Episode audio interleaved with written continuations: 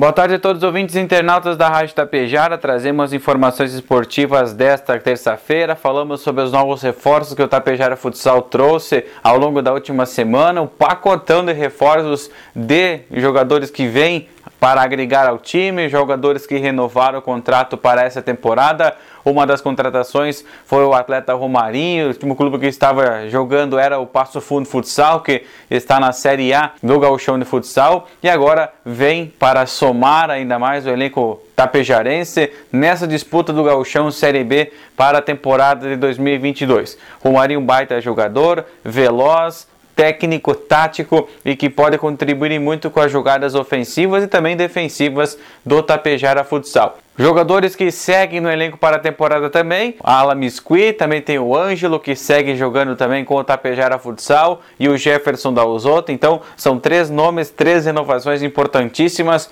Tapejara Futsal vai formando um elenco muito forte, um elenco que também tem experiência e juventude e que para uma Série B é muito importante, pois sabemos que depois da disputa do Gauchão Série C, como foi na temporada passada, a Série B exige ainda mais atletas, mais experiência e mais também renovação no elenco. Então, Tapejara Futsal está no caminho certo e, além disso, teve a contratação do goleiro Marquinhos, jogador aqui de Tapejara, vem agregar a gama de goleiros, já tinha o Taibe que renovou o contrato, o Vitor também que renovou o contrato, e agora a contratação desse jovem goleiro Marquinhos, que também chega então como status de um ótimo atleta para somar ainda mais ao elenco do Tapejara Futsal. Neste mês de março já iniciam as primeiras reuniões com definições da Série A, da Série B, da Série C do Gauchão de Futsal e com o resultado dessas reuniões a gente vai trazendo as informações de quando iniciará o Gauchão Série B,